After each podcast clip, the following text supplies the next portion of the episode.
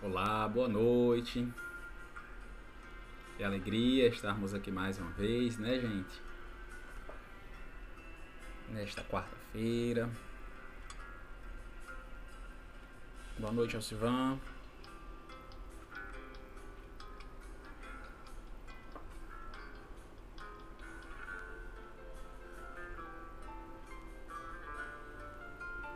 Boa noite, Liane.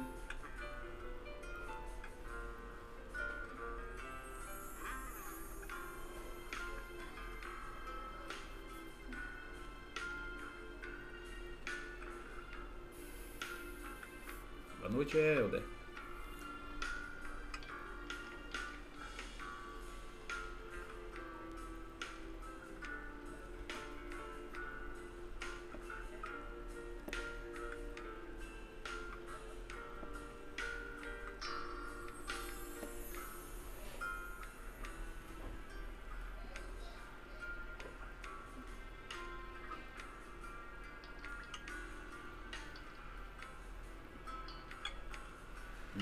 só alguns instantes para se juntar mais corações conosco nessa noite de hoje, tá?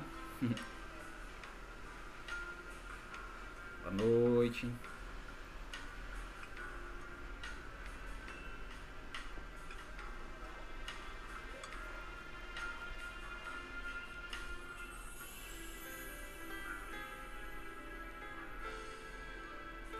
Estarmos aqui reunidos mais uma vez, virtualmente por enquanto ainda, mas ainda assim todos juntos em pensamento, em coração, em propósito de estudar o Evangelho do Cristo, estudar os ensinamentos da doutrina espírita, para que a gente cresça se fortaleça cada vez mais. Boa noite, teóloga Betinha. Boa noite, Pedro.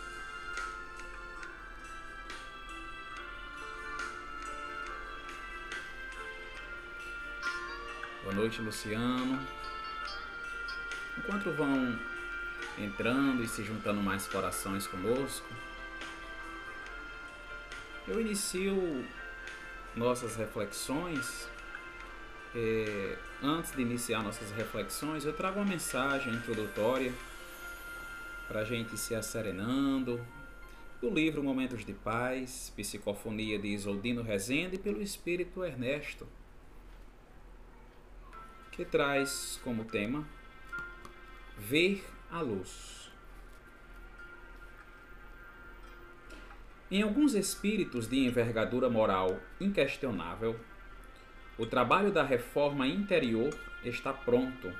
Em outros, no entanto, é uma tarefa que ainda está por realizar-se. O sofrimento, por isso, é uma luz na vida dos que já compreendem os ensinamentos de Jesus. As dores do mundo igualam-nos a todos. O sofrimento faz com que tornemos menores para que o outro cresça e nos ensina a olhar para cima.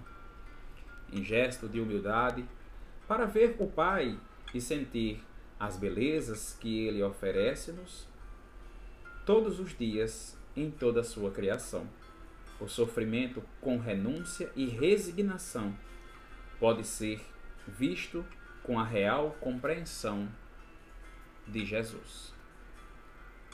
Essa mensagem, Ver a Luz, o Espírito Ernesto, nos traz uma reflexão que serve muito para nós na nossa reflexão de hoje, dessa envergadura moral, de quanto maior, mais perfeito, menos sofreremos Porém, enquanto ainda estivermos em estágios menores, que convida de nós a prática e o exercício para o desenvolvimento da moral, ainda estaremos em sofrimento.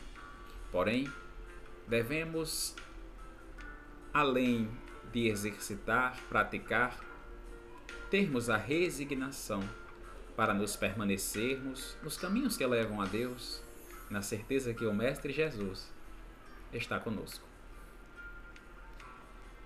Então quero dar boa noite a cada um de vocês que chegou agora.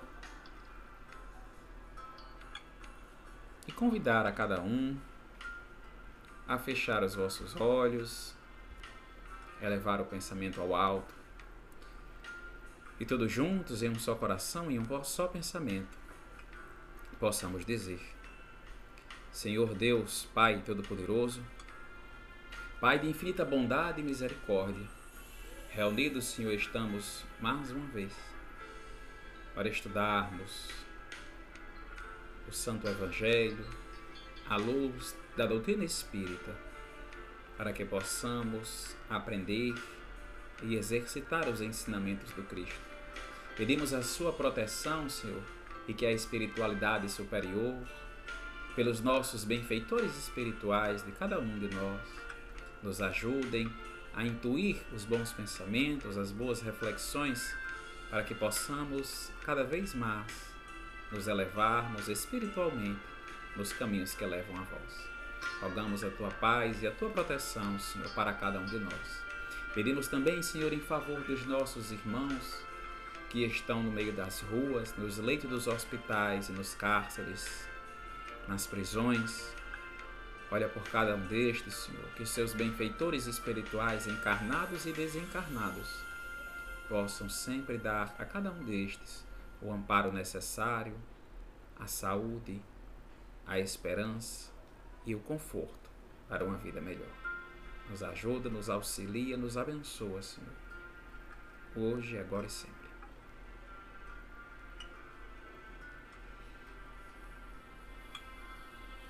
Boa noite, Ana. Boa noite a cada um.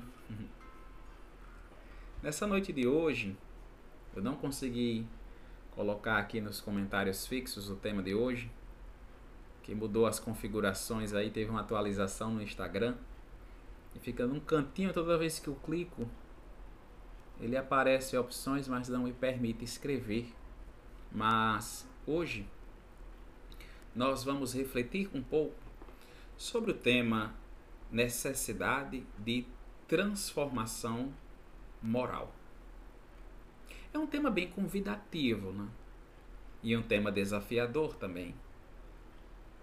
Porque cada um de nós passa por sofrimentos diários que exigem de nós muitas formas de pensar e de agir.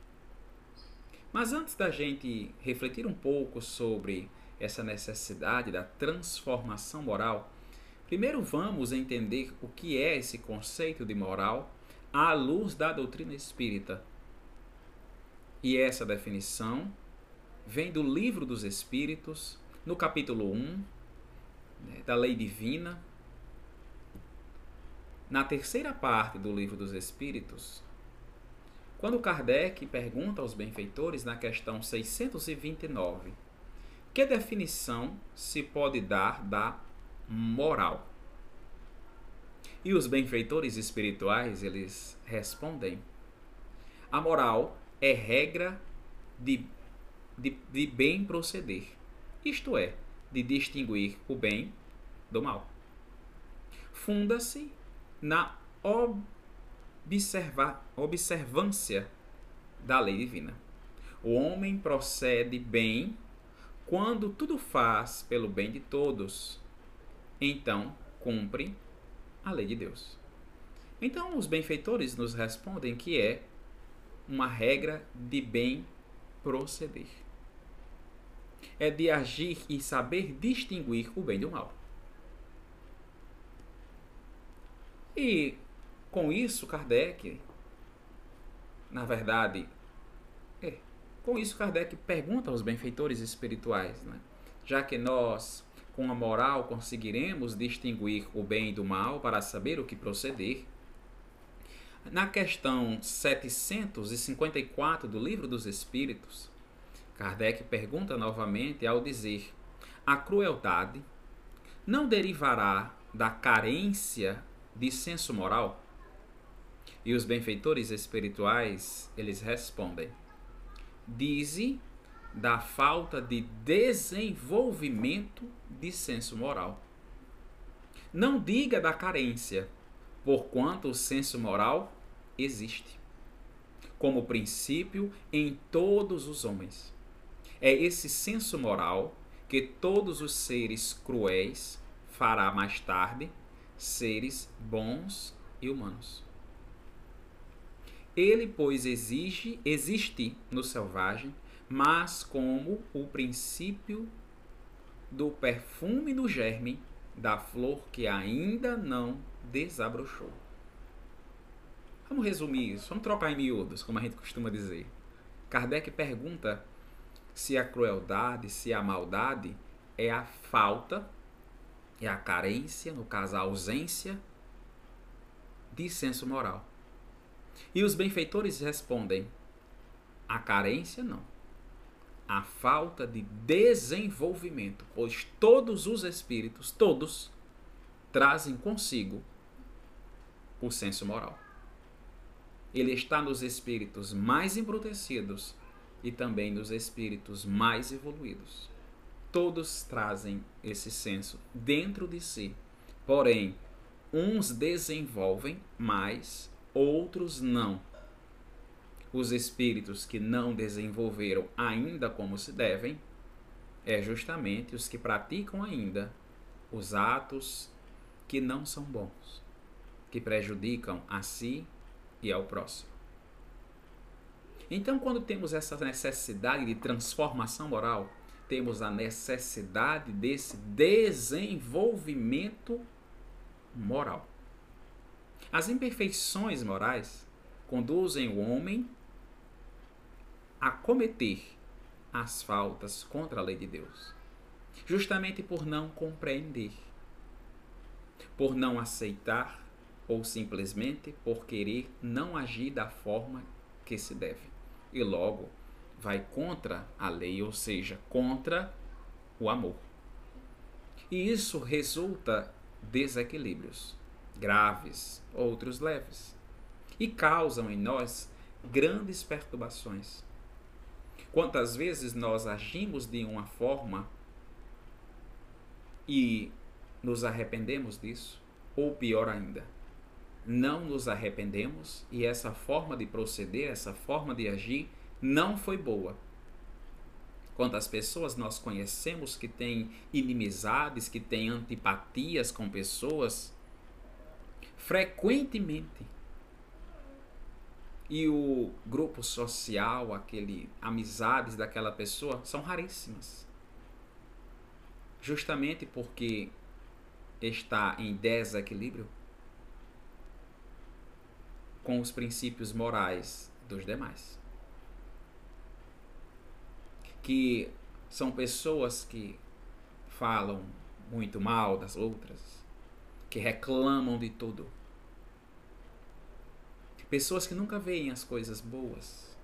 Pessoas que vivem de, de intrigas, de brigas.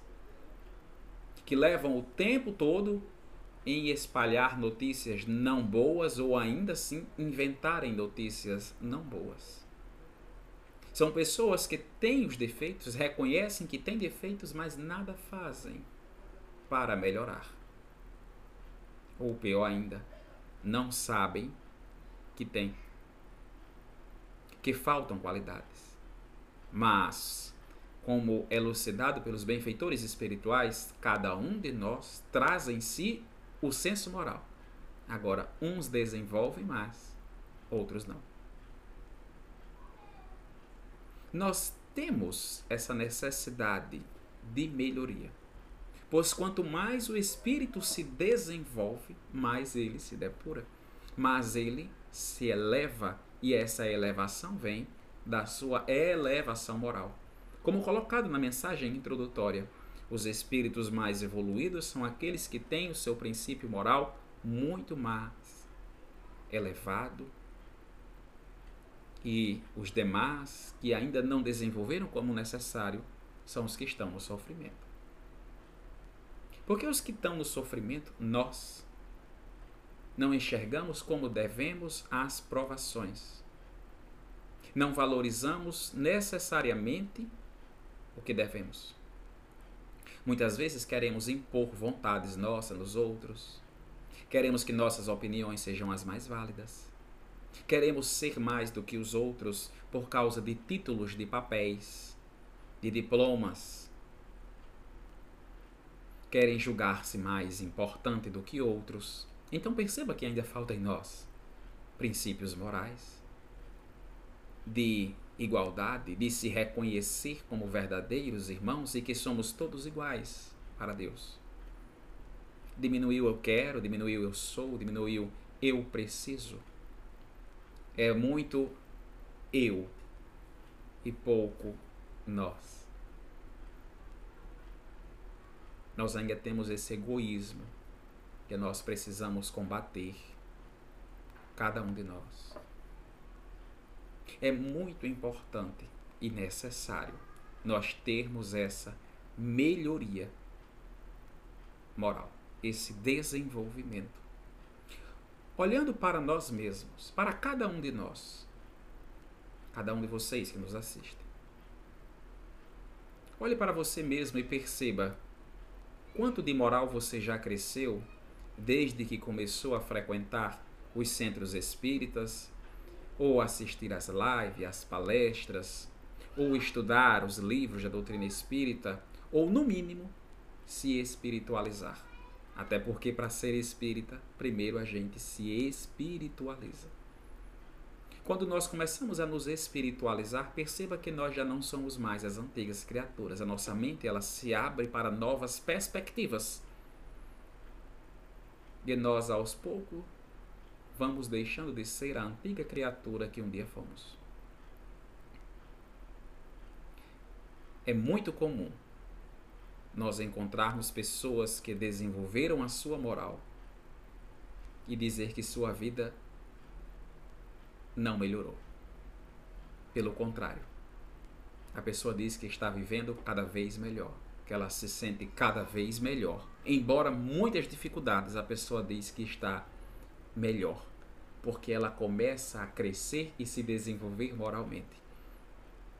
E quanto mais a gente cresce, mais felizes ficamos. Porque muitos dizem eu quero ser uma pessoa melhor. Eu quero isso para mim. Eu quero isso para a minha vida. Mas poucos fazem. É muito querer e pouco fazer. Todos nós almejamos muitas coisas na vida.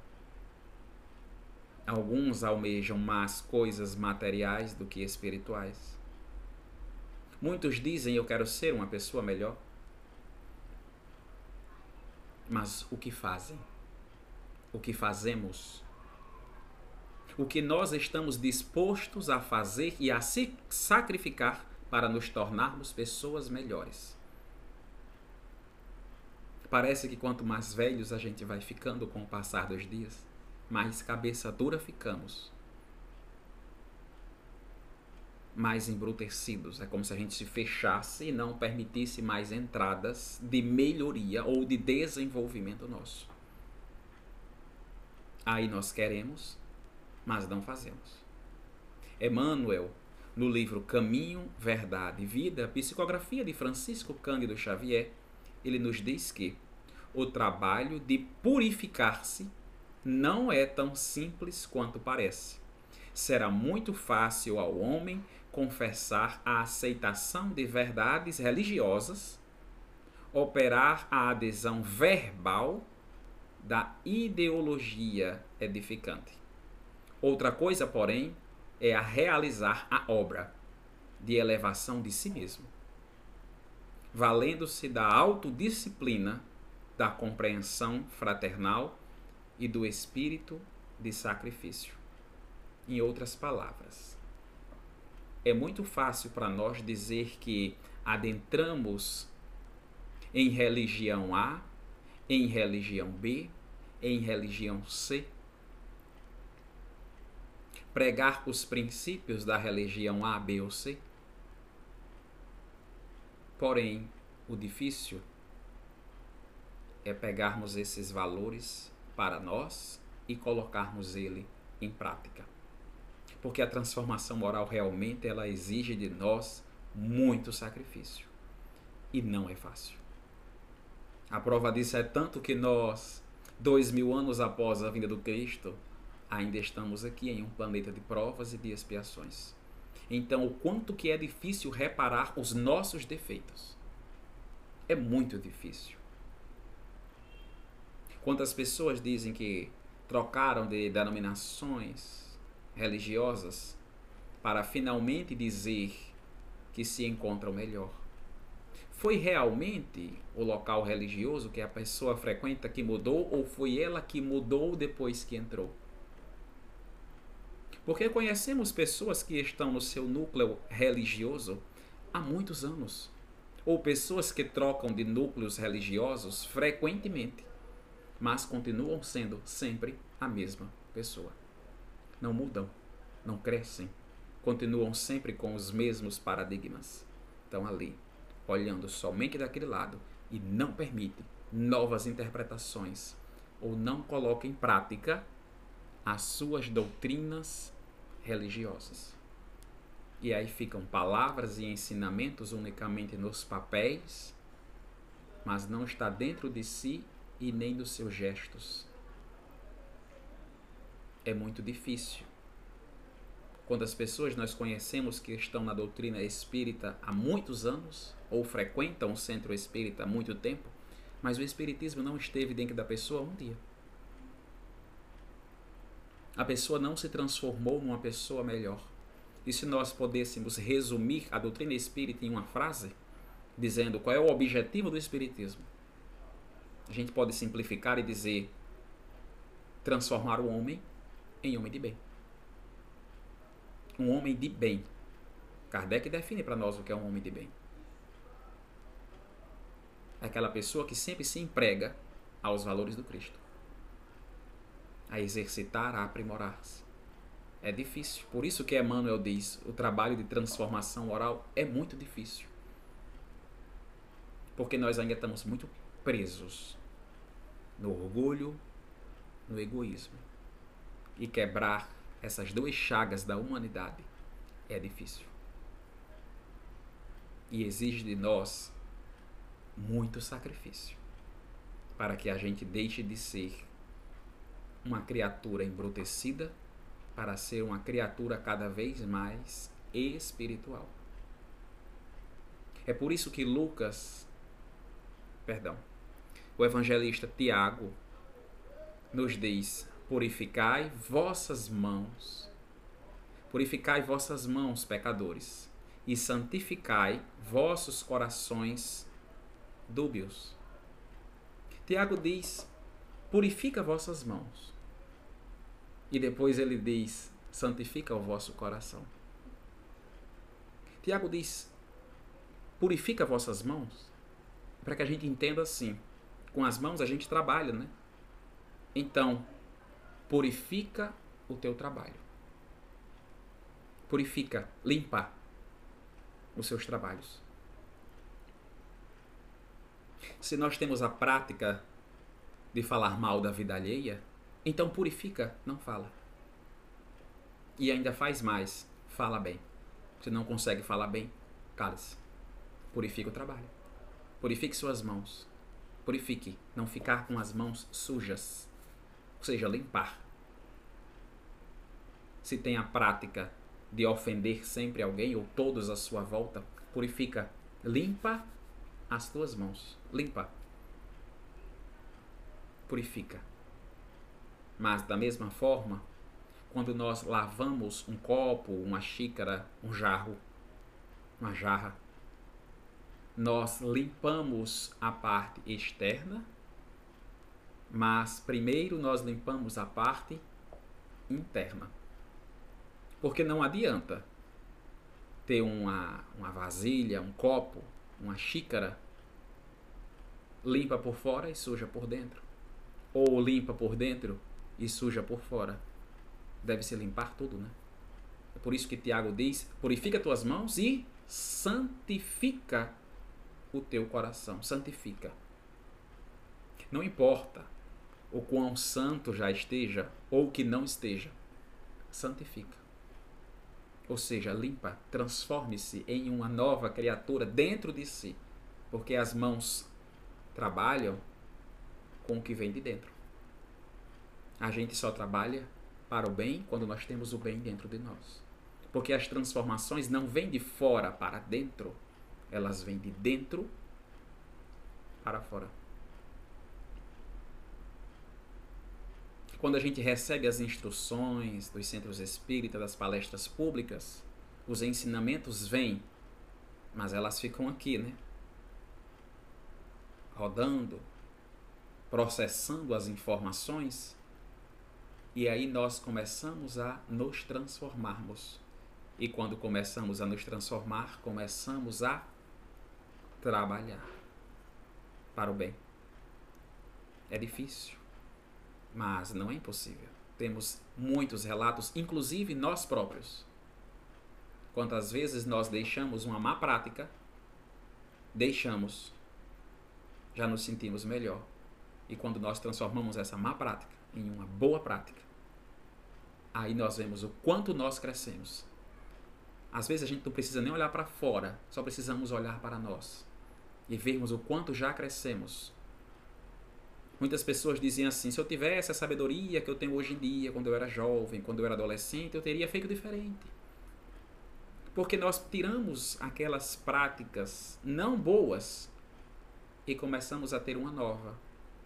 E por termos essa consciência, começou dentro de nós e saiu para nossas mãos. Nós fomos santificando o nosso coração, nosso pensamento e começamos a trabalhar. A importância da transformação moral ela deve ser diária. Diária. Pois todo dia nós temos o que melhorar. O que está ruim para deixar de ser. O que está bom para ser melhor ainda. E a maior dificuldade vem de transformar as dificuldades. Aí sim a gente se eleva. Aí sim a gente cresce.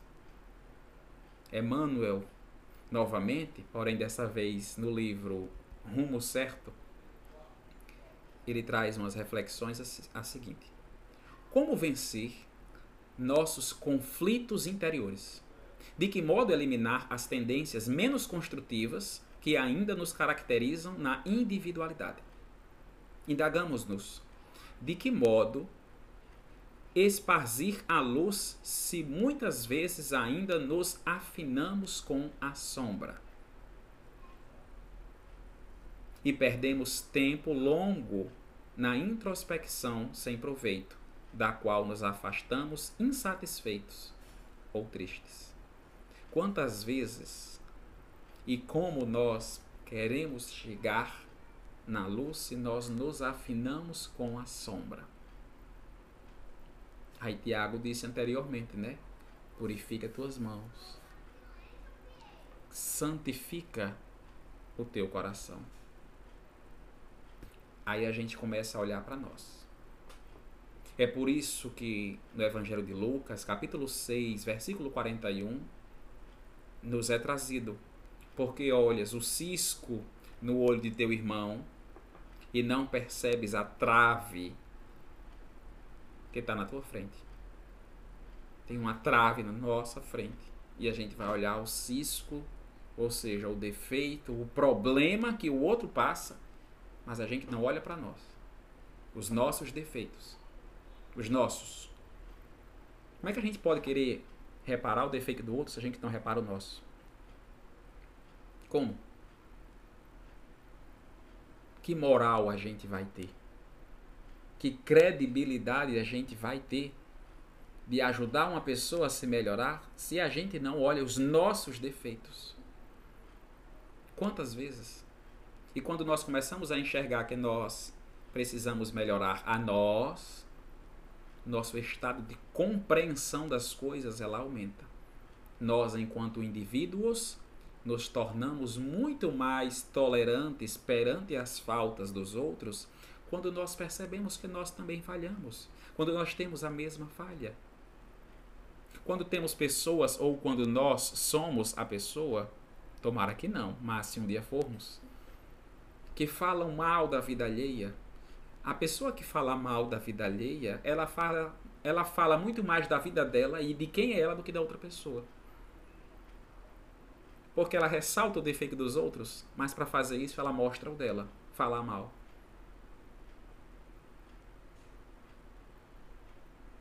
Nós temos essa prática? Quantas pessoas olham e só vê as partes ruins, as coisas negativas e começam a apontar? Aí nós vemos que as pessoas são pessoas que adoram procurar defeito. É um defeito. Aí a gente diz, é um defeito outro? Será que nós temos? Será que nós não fazemos a mesma coisa? A trave está no meu olho? Dê um passo para trás para a gente aumentar o campo de visão? Aí a gente olha. Às vezes o problema está tão perto que a gente tem que se afastar e ver em uma nova perspectiva. Para que a gente olhe se a gente também tem esses defeitos. Aí a gente começa a compreender, né? A gente precisa se empenhar no trabalho de transformação moral. É uma ação incessante. É um trabalho diário, um trabalho cotidiano. E isso não quer dizer que nós, ao aderirmos boas condutas, boas práticas, não voltaremos mais às práticas antigas. Porque é um processo de educação, logo leva tempo. Nada na educação é instantâneo, nada, é um processo. E demora tempo, e demora prática, demora estudo. Então é um processo lento. É por isso que há dois mil anos estamos aqui, depois do Cristo, e ainda estamos em um planeta de provas e expiações é uma educação, um projeto que transforma.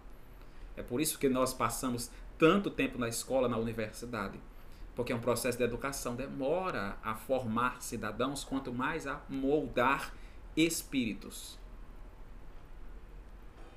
Então, quando nós adentramos em boas práticas, não quer dizer que não vamos ter recaídas. Podemos ter.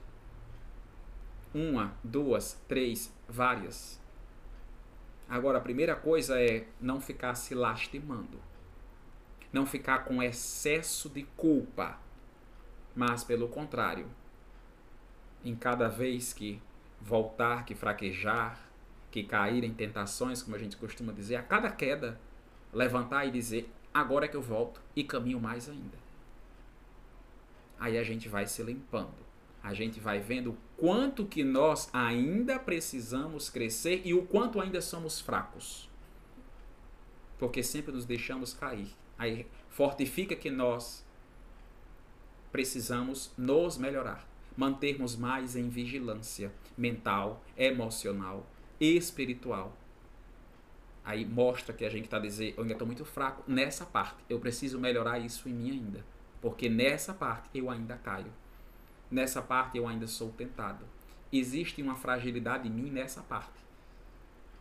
Porque aqui facilmente eu me desvio. Então é aqui que eu tenho que atuar mais forte. Então é por isso que o processo de transformação é diário. É uma reforma. E é uma reforma enquanto a gente está se movimentando. A gente não pode parar. Então é por isso que a gente passa por dores e por sofrimentos. Por justamente tomarmos decisões não boas e muitas vezes a gente sabe que ela não é boa, mas nós tomamos. E aí colhemos. E não gostamos. E aí nos decepcionamos. Porque muitas vezes a gente só procura esse processo de transformação moral depois que a vida material e os prazeres fáceis não não satisfazem mais, fica um vazio, uma procura incessante que a pessoa não encontra e a pessoa diz: vou procurar um centro espírita, vou procurar uma igreja, vou procurar um templo religioso, independente da denominação, e a pessoa começa a despertar a sua consciência para uma elevação. A pessoa diz: Eu estou precisando de uma ajuda e eu não sei onde encontrar. Eu acho que é espiritual. Aí a pessoa adentra na doutrina religiosa, independente de qual seja, mas aí a gente vê. Será que a pessoa só queria um curativo, um tratamento e pronto. Mas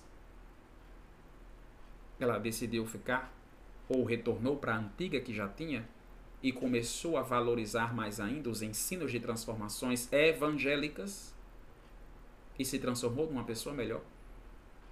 Porque se a religião não transformou a pessoa numa pessoa melhor, tem um problema ou com a religião ou com a pessoa.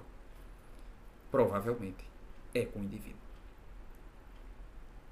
porque ainda não se permitiu vivenciar os dogmas de sua doutrina religiosa, ou porque tem dificuldade, ou porque não se afinou. Quando a gente não se afina, a gente procura outra. E uma hora a gente se encontra. Agora, primeiramente, nós vamos analisar.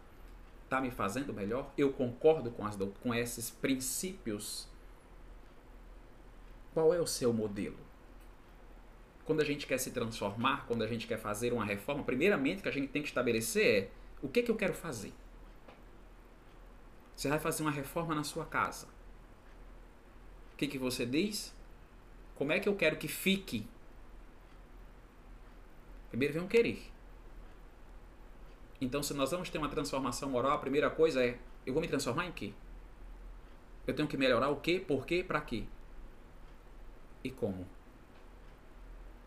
Agora, depois que eu estabeleço o plano, aí eu venho fazer. É difícil. Qual é o meu modelo? Qual o tipo mais perfeito que Deus ofereceu ao homem para lhe servir de modelo e guia? Pergunta de Kardec. Resposta: Vede Jesus. Então eu tenho um modelo. Jesus. Um espírito puro. É ali a meta. É o nosso modelo. É ali que eu tenho que olhar. Então é para lá que eu vou me transformar. É seguir Jesus. É por isso que ele disse: Eu sou o caminho. Então é nesse caminho que a gente tem que entrar. Aí a gente vai deixando de ser a antiga criatura e nós vamos adentrando na nova, no novo caminho. E exige de nós renúncias. E saber que tentações irão vir. E quanto mais nós nos transformarmos em novas criaturas, mais as tentações irão vir. Que é para testar se a gente realmente se transformou em uma pessoa nova. Se nós éramos ou somos aquela pessoa que vive, é, é, como a gente costuma dizer, nas baladas, nas festas, quando você se afasta, aí vem os amigos, entre aspas, e diz: Vamos voltar? Você nunca mais foi, cadê você? Que a gente não mais lhe vê. Começa as tentações e a pessoa começa a se sentir: Eu vou, eu não vou foi uma vez, a pessoa se decepciona, volta para o caminho certo, volta, volta para o caminho. Se desviou, não tem problema. Agora volte. E não se arrependa. É só para você olhar e identificar que você precisa melhorar ainda. Aí você tem noção do quanto que você precisa caminhar. Se você tem uma prática não boa, familiar, de tratar mal algum parente, algum familiar que convive com você diariamente, seja um filho, sua esposa, seu marido, seu neto, é necessário a transformação ali.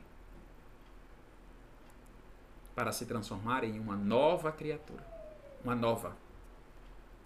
Emmanuel novamente nos convida a dizer, a, a pensar no livro Pensamento e Vida, também psicografia de Francisco Cândido Xavier. Emmanuel nos diz conduzirão o espírito humano à presença de Deus, uma chama, uma chama-se amor, outra se chama sabedoria. Emmanuel diz que o amor e a sabedoria são as duas asas que conduzem o homem a Deus. São duas asas que nos ajudam a nos elevarmos mais rapidamente a Deus. Sabedoria e amor. Porque quando a gente ama, a gente começa a se transformar em uma pessoa melhor. Não é ter a síndrome de Gabriela, né? Eu nasci assim, eu cresci assim, eu vou morrer assim. Quantos casais de namorados, né? Numa briguinha. Aí os casais de namorados dizem o quê? Você me conheceu assim. Você sabia que eu era assim. Você quer que eu mude por sua causa. Então perceba que a pessoa identificou que tem os defeitos, mas não quer melhorar. Porque quem, verdadeira, quem verdadeiramente ama, adapta-se. Mas por uma necessidade de amar o outro, aí a gente conserta os nossos defeitos. Porque se as minhas atitudes ferem o companheiro, ferem a companheira, o que, que eu devo fazer? Não mais praticar. Então eu vou deixando, eu vou sacrificando desejos, vontades na hora que eu vejo que não faz bem a mim, nem tampouco ao próximo. Então eu tenho que deixar de lado. Eu tenho que começar a renunciar os desejos, as vontades. E demora, é um processo lento. Mas isso não quer dizer que nós não vá conseguir, que nós não vamos conseguir. Porque nós precisamos olhar para nós. E quantos modelos já tivemos? A doutrina espírita, ela nos vem justamente lembrar que nós precisamos dessa evolução, dessa elevação.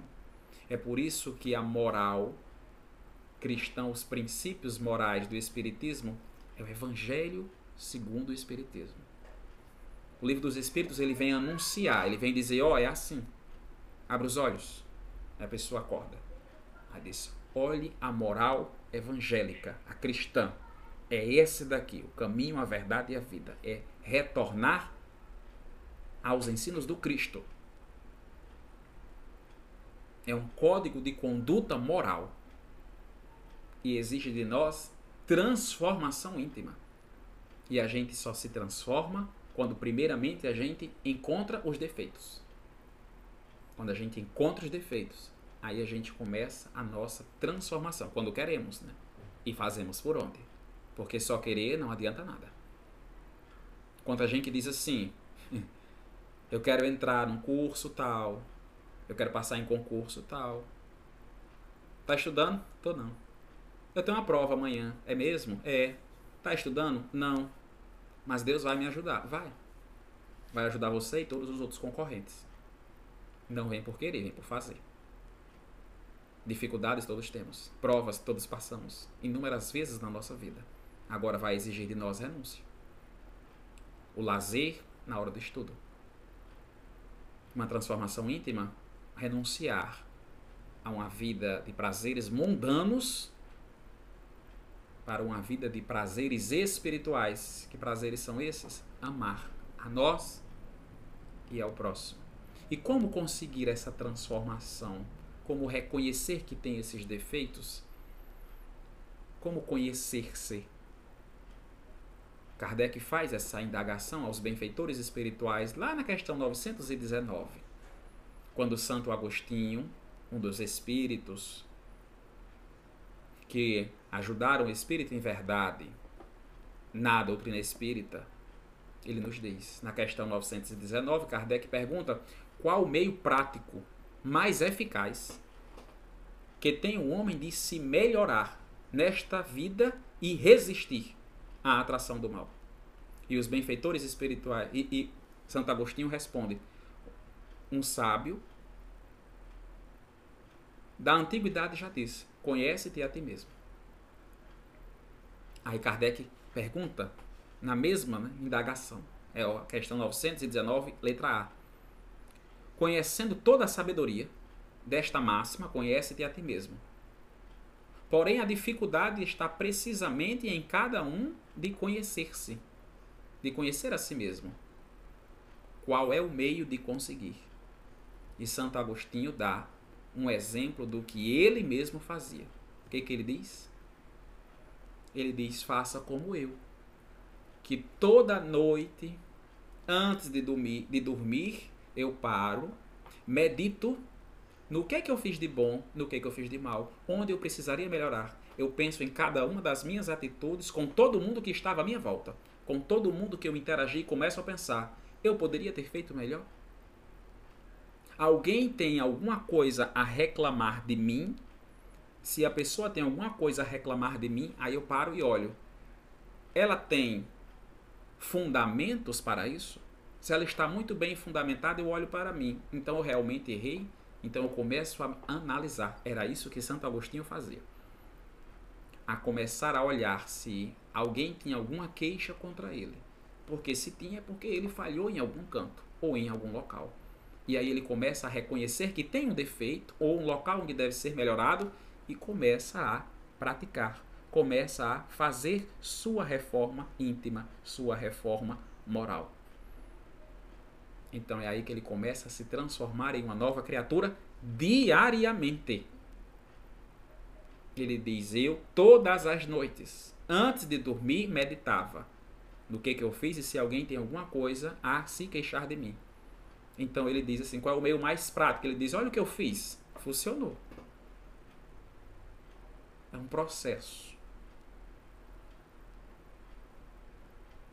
de uma encarnação toda. É um espírito de luz. É a gente ter essa conhecer que nós temos o que melhorar. É o primeiro passo. Reconhecer. E depois colocar em prática. Outra forma é de ter o caminho reto. Como assim ter o caminho reto? No livro dos Espíritos, Kardec nos diz: o espírito prova sua elevação quando todos os atos de sua vida corporal representam a prática da lei de Deus e quando cumprem antecipadamente e quando compreende antecipadamente a vida espiritual. Ou seja, quando nós nos transformamos em homem de bem. E qual é a definição de homem de bem para Kardec? É o que pratica a lei de justiça, amor e caridade em sua maior pureza. É quando os gestos dele, quando os atos dele, quando as palavras dele estão de acordo com a prática da lei de Deus. Aí é um caminho reto. É difícil, né? Geralmente a gente entorta um pouquinho, enverga, volta, se aproxima, se afasta, volta, mas tenta até que a gente consiga. É de combater as nossas más inclinações. Olhemos Maria Madalena. Maria Madalena, com aquela vida de erraticidade, teve a maior reforma íntima e moral da história do Evangelho. Naquela época que vivia com Jesus ela tem uma transformação moral, ele coloca todas as práticas que tinha anterior e transforma-se em uma nova criatura com a presença de Jesus.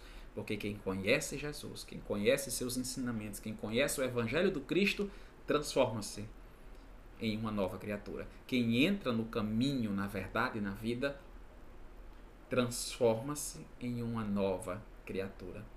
Olhemos também para Paulo de Tarso Paulo de Tarso tem aquela mudança de Saulo, Saulo, Saulo, por que me persegues? Ele definitivamente caçava os cristãos. E tem aquela queda do cavalo, né? como a gente costuma dizer, cau do cavalo, e transforma-se em uma nova criatura. Passou por aquele período de ficar cego de tanta luz que ele viu. Quando Jesus aparece e diz: Por que me persegue? Ele diz: Senhor, eis aqui o teu servo. Ele tem um processo, é narrado como se fosse uma coisa instantânea, mas não foi. E ele sai de uma pessoa que caçava os cristãos para o maior anunciador do evangelho. Olha a transformação dele. Então, quando uma pessoa diz assim, mas Fulano hoje só quer ser santo, adentrou na doutrina espírita, adentrou na, adentrou na religião tal, só quer ser santo. Que bom. Uma pessoa que diz isso, ela não conhece a história de Paulo de Tarso, que saiu de caçador de cristãos para o maior anunciador da mensagem do Cristo. Referência até hoje. Ele não conhece Maria Madalena, que teve a maior transformação íntima e moral ao ponto de se transformar em uma adébita, em uma anunciadora, em uma apóstola do Cristo em uma servidora de Jesus. Não conhece. Porque se conhecesse, não falaria essas palavras, mas incentivaria a continuar no bom caminho. É por isso que Kardec, no capítulo 17 do Evangelho segundo o Espiritismo, na parte do capítulo Sede Perfeitos, nos bons espíritas, Kardec diz: reconhece-se o verdadeiro espírita pela sua transformação moral e pelo esforço que faz para combater as suas más inclinações. Isso não quer dizer que nós não temos más inclinações. Isso quer dizer que nós temos que trabalhar muito mais para combater nossas más inclinações. Não é porque eu vivo no centro espírita, não é porque eu vivo na igreja que eu serei um bom espírita, mas é pelo esforço que eu faço para combater a minha má inclinação. Então eu preciso reconhecer se eu tenho. Faz como Santo Agostinho. De noite pensa. Ah, é que eu não pensei essa noite. Pensa amanhã. Mas pense. Reconheça. Veja se você tem alguma coisa a ser melhorada. Se alguém tem alguma crítica a lhe fazer. Se alguém teria alguma crítica a você. Para saber se nós precisamos realmente melhorar. É cultivar também os laços de amizade. No começo das nossas reflexões, foi dito que que geralmente as pessoas que têm más práticas de estar falando, de estar reclamando de tudo, procurando defeitos, são pessoas muitas vezes solitárias que não têm verdadeiros amigos, que não têm família espiritual ou uma consanguínea espiritual. Porque existe uma diferença muito grande entre família física, corpórea, sanguínea e a família espiritual. Aqueles que cultivam seus verdadeiros laços familiares transformam-se em pessoas melhores porque os ama, porque os perdoa, porque os tolera, porque os respeita, perdoa e começa a se encarar como irmãos. Então começa a transformar-se, a deixar a raiva de lado, o orgulho de lado, o ódio de lado e começa a amar pela paciência, pela tolerância, pelo respeito. Então percebe que começa a se elevar. O quanto de paciência que foi anunciado e nos momentos de dificuldade, nesses momentos de, de tribulações, porque caiu em tentações ou está prestes, a oração. O recurso que jamais lhe falta. Nos momentos de dificuldade, faz uma prece. Nunca falta. Uma prece que muito esclarece. E que, se não consegue, vai para os seus familiares sanguíneos ou espirituais. Vai. Receberás o conforto, a atenção, os cuidados, os caprichos, e se não tiver, faz a prece. Porque é um recurso que jamais lhe falta. E a espiritualidade vem ao favor desde que pedido com sinceridade, e o consolo virá. E assim nos manteremos no bom caminho. Conseguiremos ter essa transformação. E o segundo e outro conselho para que a gente é, exercite essa transformação, esse desenvolvimento moral, é trabalhar. Trabalhar em favor do bem. Olhemos para o espírito André Luiz. André Luiz tinha uma vida comum para meio que vivia, materialista, um médico bem-sucedido, renomado, quando morre do corpo físico, percebe que não morreu, que não era o fim, que a vida continuava. Foi para as regiões umbralinas, passaram-se muitos anos naquela região, até que foi resgatado pela pátria espiritual. Toma conhecimento de suas faltas e começa sua transformação moral já no plano espiritual, porque falhara no plano físico. E ele começa a reparar no plano espiritual e começa a trabalhar no bem. Quando começa a trabalhar no bem, ele começa a desenvolver a sua transformação moral. Nos é narrado que uma vez, em uma de suas missões de trabalho, entre outros espíritos, quando ele estava se direcionando ao local de trabalho, ou seja, saindo da colônia espiritual de nosso lar para que a terra física, ele percebe ele e um colega de trabalho percebe que ele, espírito, começa a emanar dele luz. Ele, come, ele viu que dele emanava luz. Então ele viu o quanto que ele já tinha se transformado graças ao trabalho no bem. Ele viu o quanto de transformação moral e espiritual ele teve porque ele emanava luz. Ele reconheceu que estava no bom caminho, porque ele saiu daquele espírito de sofrimento do umbral para um espírito que emanava luz em trabalho de Deus, em trabalho do Cristo.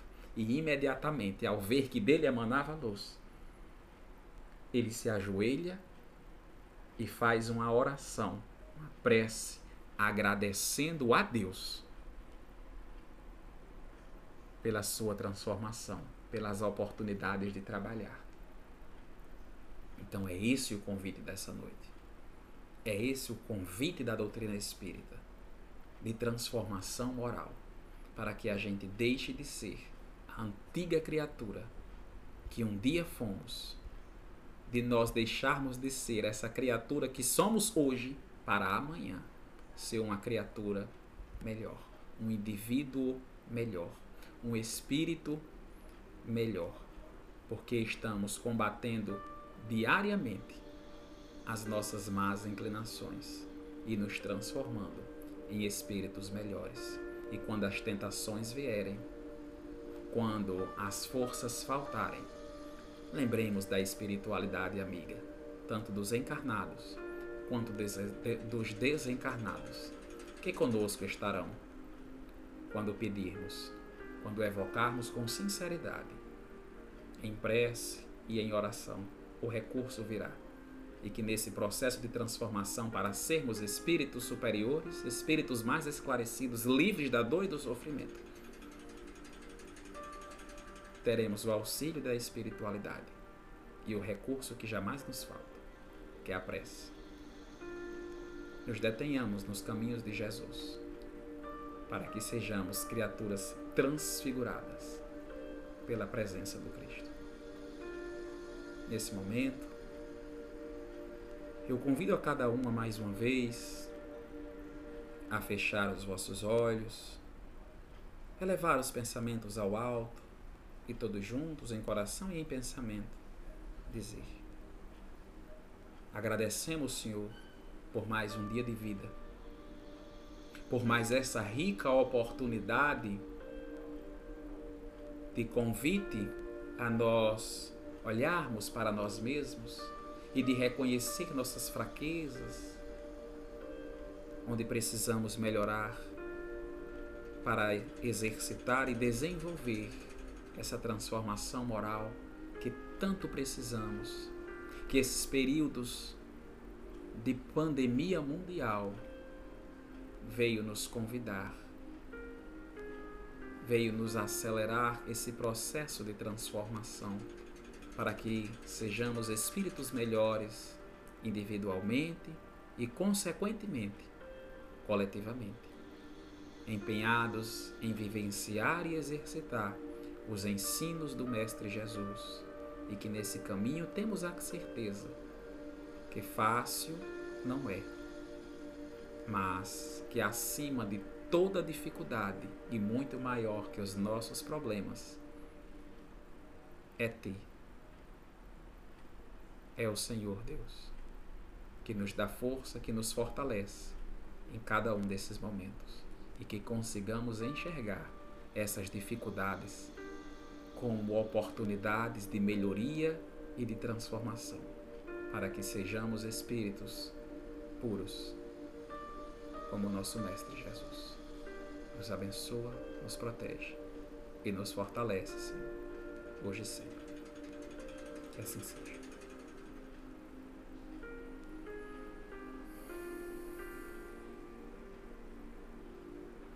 Eu quero agradecer a vocês a estar tá encerrando aí nos nossos últimos segundos. Eu quero agradecer a presença de cada um de vocês que se fez conosco nessa noite de hoje. Obrigado, amigo Helder, Elizabeth, Elisiane, o afilhado Gabriel, Deralda, Leide, Mateus, Socorro, que Deus abençoe a cada um. Betinha. Deus abençoe, pessoal. Boa noite.